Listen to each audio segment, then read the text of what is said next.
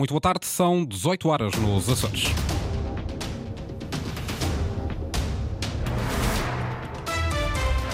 Vamos conhecer os destaques desta edição.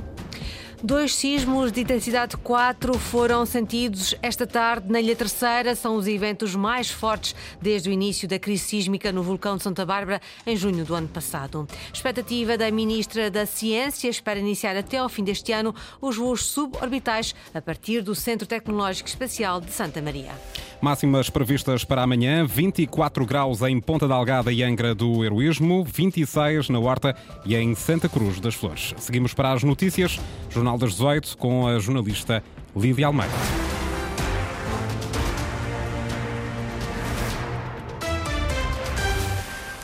Foram sentidos esta tarde dois sismos de magnitude 4 na escala de Richter na Ilha Terceira pelas 16h44 e 16h47 horas locais. Epicentro a cerca de 2 km da freguesia de Santa Bárbara, ou seja, em terra. Segundo o vulcanólogo João Luís Gaspar, do CIVISA, o Centro de Informação e Vigilância Sismovolcânica dos Açores, foi o evento mais forte desde o início da crise sísmica no vulcão de Santa Bárbara, na Ilha Terceira, em junho de 2022. Nós tivemos hoje um pico de libertação de energia associado à crise sísmica de Santa Bárbara. De acordo com a informação que temos, estamos a falar muito em cima do momento, mas foram dois eventos com magnitude próxima, de 4, sentidos aqui na Ilha Terceira com intensidades máximas 5, 5, 6. É possível saber neste momento se há danos a registrar? Bem, nós, nós estávamos precisamente a trabalhar aqui em cima em Santa Bárbara, pelo menos aqui não temos nota de nada de especial, eh, portanto penso que não. Uh, os sismos tiveram epicentro a cerca de 2 uh, e 3 quilómetros uh, nordeste de Santa Bárbara, portanto foram em terra, aqui na zona central da ilha. e de acordo com a informação que tenho até agora, não houve registro de, de nenhum dano. De qualquer maneira, é um pico de, de, de muita energia, inclusivamente é o, o, o, o, pico de maior libertação de energia desde o início desta crise de julho de 2022, uh, e, e, vem, de certa maneira, corroborar o que temos vindo a dizer, que à medida que temos uh, vindo a registrar picos de libertação de energia, eles têm sido sempre ligeiramente superiores ao anterior. Uh, vamos continuar a acompanhar, uh, estamos precisamente na terceira a instalar novos equipamentos. Uh, e deu-se, digamos, deu-se essa situação há uns minutos atrás. João Luís Gaspar, entrevistado ao momento, está hoje exatamente em Santa Bárbara, na Ilha Terceira. Foram instaladas duas novas estações de GNS, sistema de navegação por satélite, para monitorizar a deformação dos terrenos devido à crise sísmica do vulcão de Santa Bárbara. O investimento da Câmara Municipal de Angra. As duas estações foram instaladas nas freguesias dos Altares e da Serreta. Desde 24 de junho de 2022, que a atividade sísmica no vulcão de Santa Bárbara, na Ilha Terceira, se encontra acima dos valores normais de referência, com o nível de alerta científico V2, ou seja, sinais de atividade moderada, mas o alerta mantém-se exatamente em V2 por não haver alterações significativas de outros parâmetros. Entretanto, já foram registados mais dois eventos esta tarde no vulcão de Santa Bárbara, mas de intensidade mais baixa, de 2 e 2.4 na escala de Richter, segundo informação do Civisa.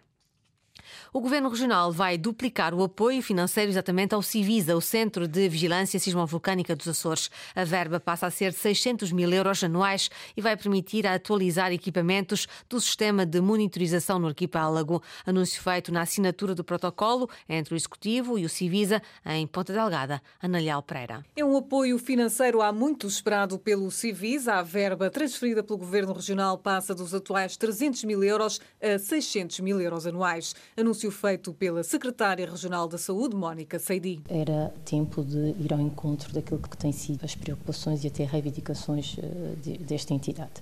E, portanto, neste sentido, o Governo Regional eh, precedeu a atualização do protocolo, que não era atualizado desde 2019. Conseguimos duplicar o valor, eh, o valor que estava em vigor situava-se nos 300 mil e duplicámos para os 600 mil já a partir deste ano. Apoio bem-vindo, até porque a situação já estava no limite, diz a Presidente Civisa. Segundo Gabriela Queiroz, com este apoio vai ser possível investir na melhoria de equipamentos da rede de transmissão. A situação tal como estava não, não era possível manter eh, e, portanto, que punha em causa a nossa capacidade de monitorizar com todas as condições. E, por isso, eh, este aumento, naturalmente, que vem comatar as necessidades imediatas. Nós temos equipamentos já com muitos anos de vida que vão avariando e que já não têm capacidade de serem arranjados. Eh, por outro lado, temos uma evolução tecnológica que temos que acompanhar naturalmente. Teremos que adquirir novos equipamentos. Sismógrafos, estações sísmicas, GPS, sensores de gás ou de níveis de água são alguns dos equipamentos a precisarem de melhoria e atualização no arquipélago. O Governo da República espera iniciar até ao fim deste ano os voos suborbitais a partir do Centro Tecnológico Espacial de Santa Maria. A expectativa é da Ministra da Ciência e Tecnologia, Elvira Fortunato, falava esta tarde em Lisboa na cerimónia do 30 aniversário do lançamento do primeiro satélite português. Segundo a Ministra, estão a ser desenvolvidas e reforçadas capacidades em Santa Maria. Desenvolver capacidades de retorno e acesso ao espaço com a criação do Centro Tecnológico de Santa Maria, onde estão a ser desenvolvidas e reforçadas capacidades tais como novas estações de terra para reforçar o teleporto de Santa Maria, alterações ao nível legislativo para permitir a instalação de infraestruturas de acesso ao espaço através de um porto espacial, início dos voos suborbitais que esperamos ser uma realidade no final ainda deste ano preparação das infraestruturas para a aterragem do veículo espacial europeu da ESA, o Space Rider, e também o compromisso de Portugal para a sustentabilidade do espaço exterior, promovendo as tecnologias e um novo operador para a monitorização do tráfego e do lixo espacial. O governo espera então iniciar até ao fim deste ano os voos suborbitais a partir do Centro Tecnológico Espacial de Santa Maria, nos Açores, adiantou hoje a Ministra da Ciência, Tecnologia e Ensino Superior. Um estudo das mortes por suicídio em São Miguel nos últimos 20 anos permite tirar conclusões. São mais os homens que se suicidam do que as mulheres, mas há um fenómeno diferente. São mais jovens do que a média geral. Há, no entanto, um grande denominador comum: a doença mental. João Coelho, médico interno de psiquiatria do Hospital de Ponta Delgada, estudou os casos miquelenses e acredita que o acompanhamento da doença mental é essencial para prevenir têm doença mental em 90% dos casos, portanto, isto vai também de acordo com os estudos internacionais.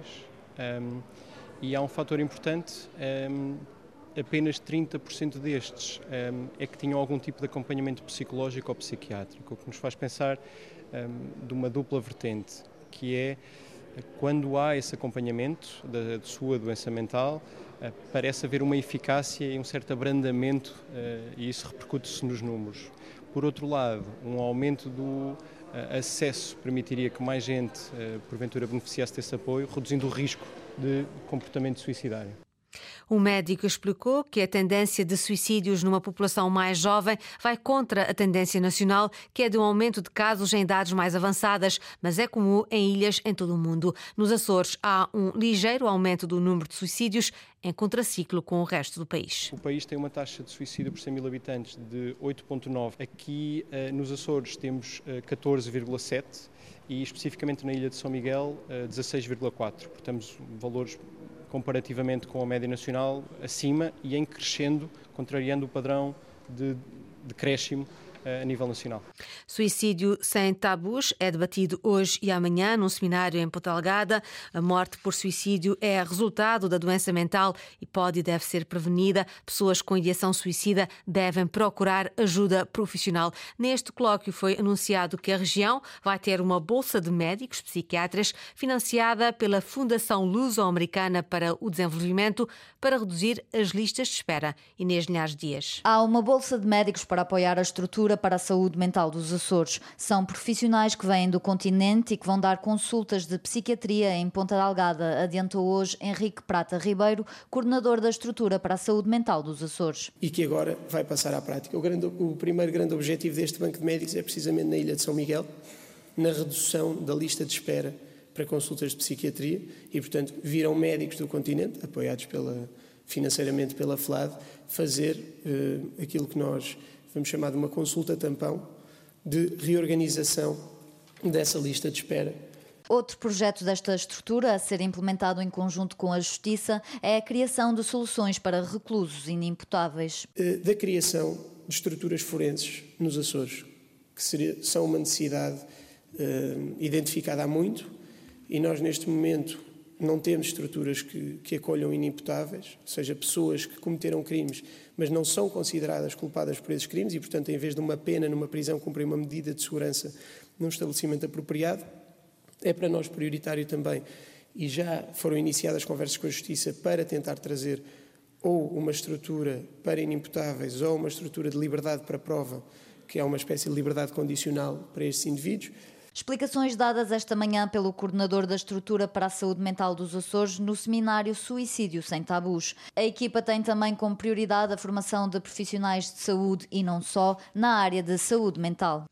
A Comissão de Economia da Assembleia Regional decidiu esta tarde ouvir sete entidades diferentes a propósito do financiamento para os estragos provocados pelo furacão Lourenço, mas quase todas as audições foram aprovadas apenas por maioria, contra a vontade do PSD, CDS e PPM, que pretendiam chamar apenas um representante do Governo Regional e outro do Governo da República. Ricardo Freitas. Os três partidos que formam o Governo queriam chamar à Comissão de Economia apenas duas pessoas, um representante do Executivo da República e outro do Governo Regional para esclarecer quem é que está em falta em matéria de financiamento das obras do Furacão Lourenço. Isto é um problema político e deve ser resolvido do âmbito político entre o Governo da República e o Governo da região. E esta Comissão uh, julgo que tem a competência e a legitimidade para confrontar estes dois órgãos de governo. Rui Martins, deputado do CDS, alega que esta divergência de opiniões está apenas na esfera política. Marco Costa, do PSD,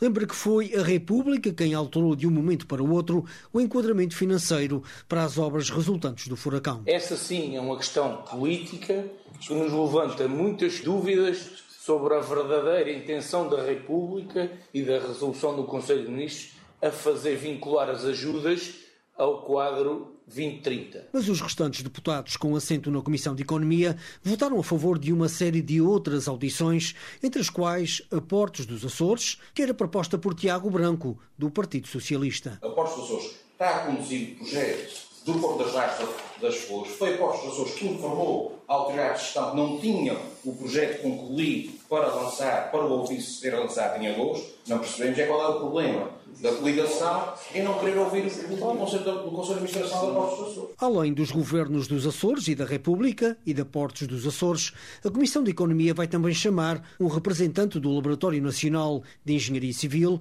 o responsável pela Autoridade para a Gestão Climática e os presidentes das câmaras de Santa Cruz e das Lajes das Flores. Um grupo de associações ambientalistas dos Açores diz que é falso que exista um excesso de população de aves nativas na região que vão ser abatidas com a autorização do governo devido ao seu impacto nas colheitas. As associações ambientalistas pedem ao executivo que volte atrás nesta decisão. Sandra Pimenta. A situação não é nova, mas a mais recente decisão do governo regional de autorizar o abate de espécies de aves protegidas para alegadamente evitar mais prejuízos nas culturas agrícolas da região, está a indignar algumas associações ambientalistas dos Açores. Eu não ponho em causa que o pombo do Castro poderá danificar algumas culturas e que é preciso eh, algum cuidado em relação a ele. Mas ele tem sido o bote expiatório para todos os males que existem na agricultura. Além disso, o que é preciso é diversificar a, as culturas. Se o pombo de Castro tivesse outro alimento, de certeza não atacaria algumas culturas. O ambientalista Teófilo Braga vai mais longe e assume mesmo que a decisão do governo é justificada por falsos argumentos que a ciência há muito já desmentiu. Está mais que provado, no caso do pombo trocaz, que a sua capacidade de reprodução não é assim tão elevada como se parece. Há também estudos que dizem que, em relação à, à vinha, mal tocava nelas, que a principal causa eram ratos e a lagartixa. Falsidades que levam para já quatro associações ambientalistas a exigir ao governo regional que volte atrás com a decisão de abater estas duas espécies de aves protegidas. E nós queremos é que o governo volte atrás e que tenha em consideração os estudos científicos já feitos e que não, não autorize o abate de, das espécies nomeadamente o pombo turcaz e o melro negro, duas espécies endémicas aqui dos Açores. Uma intenção assinada até ao momento pelos grupos Avifauna dos Açores, Amigos do Calhau, Amigos dos Açores e Associação Nacional de Ambiente. As associações pedem ao Executivo que volte atrás na decisão de abater as aves nativas. Lília Almeida com as notícias às 18. Informação atualizada também em cores.rtp.pt e no Facebook da Antena 1 Açores.